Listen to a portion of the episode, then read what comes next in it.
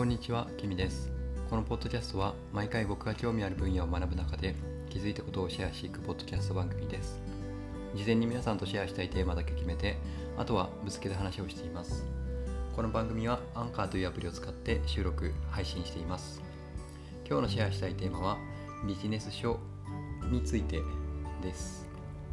えっと、皆さんビジネス書ははの、えー読んだことがありますか？あのうんですねビジネス書って書いた言ったんですけどこれ自己啓発本っていうふうに言ってもいいかもしれないですね。あの自己啓発本とかビジネス書とかそういうのを読んだことありますか？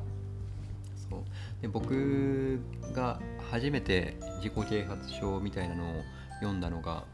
多分19とかそんぐらいだったと思います。当時まだ図書多分今もあると思うんですけど図書カードっていうのをあの会社の偉い方からいただいてですね前の会社の。でせっかくいただいた図書カードをなんかこう雑誌とか漫画とかに使うのはさすがに良くないなと思ってあの何か身の身の実りある投資みたいなのをしようと思ってですね。でそれで手に取ったのがあのイチロー選手の自己啓発本でした。こうよく言うイチロー選手があの、まあ、天才っていうよりかはこう努力の積み重ねであそこまでのこう偉大な成績を残されたっていうのは、うん、有名だと思うんですけど多分僕がその本買ったのが14年ぐらい前なのでまだまだイチロー選手が現役バリバリの頃ですね。そう。でその時に出されてる本で、うん、イチロー選手のこの考え方とか日々の行動の仕方とかそういうのを見て学んだ、うん、っていうのが初めての自己啓発本との出会いでした。でそれからしばらくは、うん、自己啓発本はあんまり手を出さなかったんですけどビジネス書とかあの、まあ、仕事関係の本とかですね。あの僕が経理であの主に原価管理っていうのを担当していたのであの原価管理っていうのはこう、うん、なんていうんですかね。一言で言うとこう製造コストを把握したりとかあとは会社の予算管理ですね。それをこの売り上げを達達成するにはこのぐらいの費用がかかってでこのぐらいの利益が出るはずだっていうそういうのを、うん管理する仕事があったんですけどでそれをやるためにあの自分でも勉強したいなと思ってでそれで、えーその原価管理に関する本を借りて買ったりとかあとはまあ経理だったので税務財務そういうのに関する本も買ったりとかっていう感じでした。でそうだから必要に駆られてか必要に駆られて本を買って読むっていうのが20代の前半から後半近くまでの僕とのビジネス書と自己啓発本との付き合い方でした。で30代前に30代を前に会社を辞めるかどうかとかニュージーランドにワーホリするかどうかとかを考え出した時に、なんかいろいろこ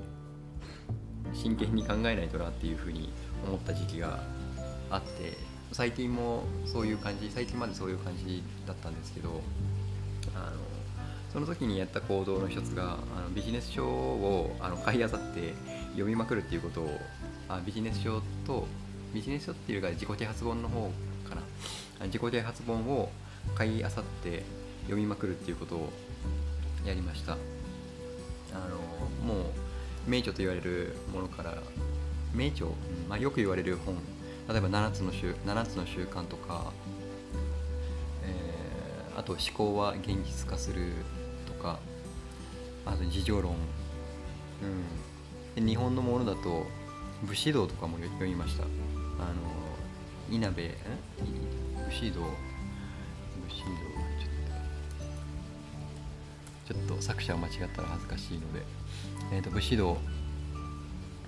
あそうそうニトニトベ。ニトベ稲稲造か。そう。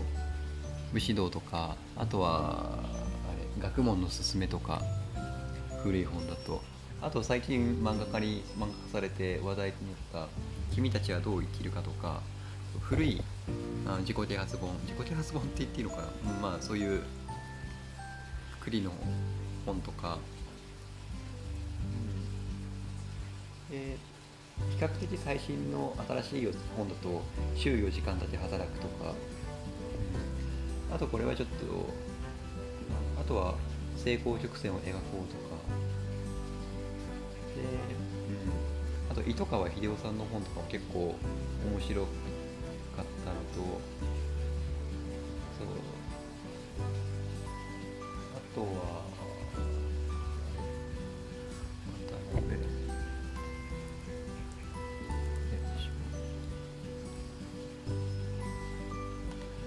渡辺すうん。ああそうですね。名前ど忘れしちゃったけど。そう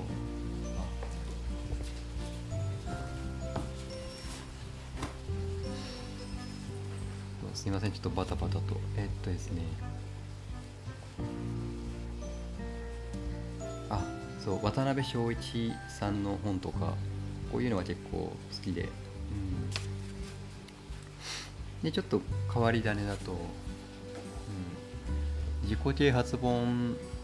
ていうよりかはあのなんだっけなアミアミ小さな宇宙人。そうアミ小さな宇宙人とかっていう本もこれも良かったですね。これ星の王子様とか好きな人だったらこの本結構いいかもしれない。ですね。うん。そう。でそんな感じでこういろんな本を読んで見たと見てで最近はあのーいろんな本を読んで疲れてしまいました。結果的に言うと。なんかあの自己啓発本とか読み出すとあれもやらなきゃこれもやらなきゃとかあのーいわゆる成功哲学みたいなことが A さんのやり方 B さんのやり方 C さんのやり方 D さんのやり方みたいな感じであの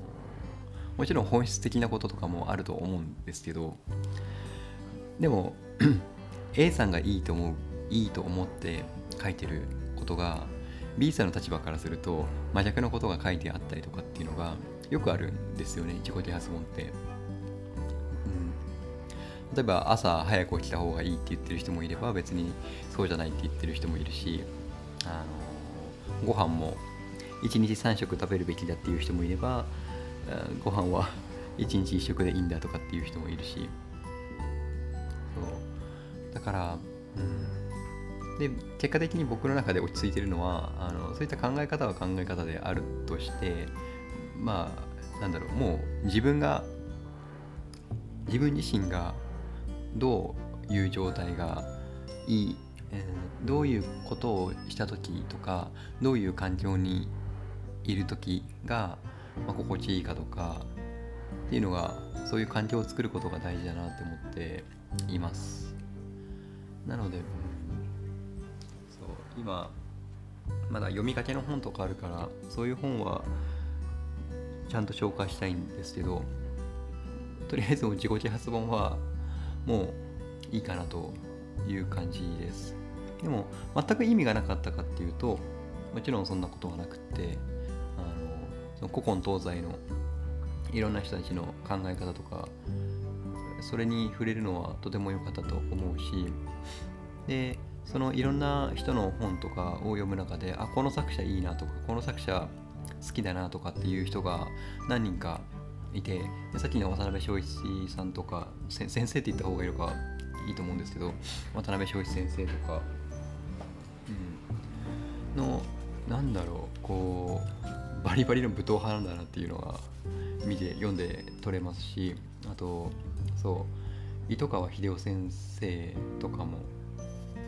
いいしあと個人的に好きなのが、うん、七川色川色川武弘っていうかな。ちょっと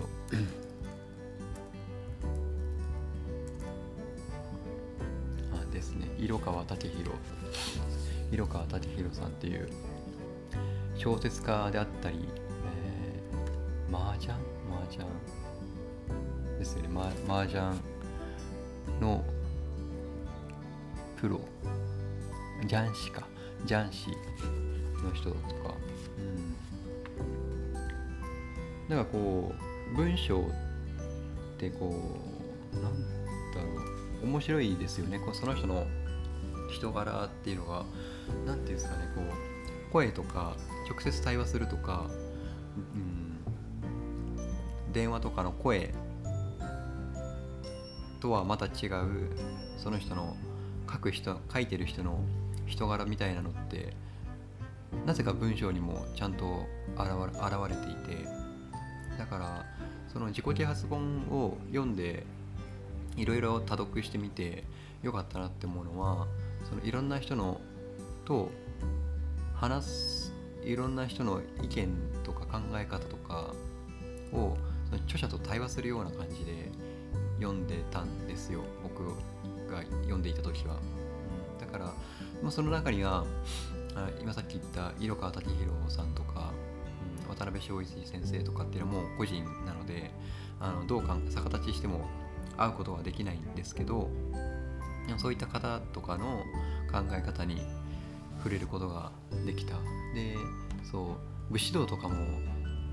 あのさっきネットで調べたんですけど発行日が武士道発行日がそう初版発行が1900年。ジャスト1900年。だからもう今から100年120年ぐらい前に書かれた本なんですよね。そう考えると120年前の人の考え方に触れることができるコンテンツって考えるとそういう見方をすると自己啓発書はまた面白いのかな小説とかもいいんですけど、ま、小説も面白いものはいっぱいありますし、うん、でも一度こうビジネス書とか自己啓発本とかこう読み漁る時期があってよかったなっていうのが今いろんな本を読んでみた感想です。でもあの自己啓発本は読み疲れたのでしばらくは お休みしようと思っているところです。はい。それでは本日のポッドキャストは以上となります。あなたにとって今日がいい一日となりますように。バイバイ。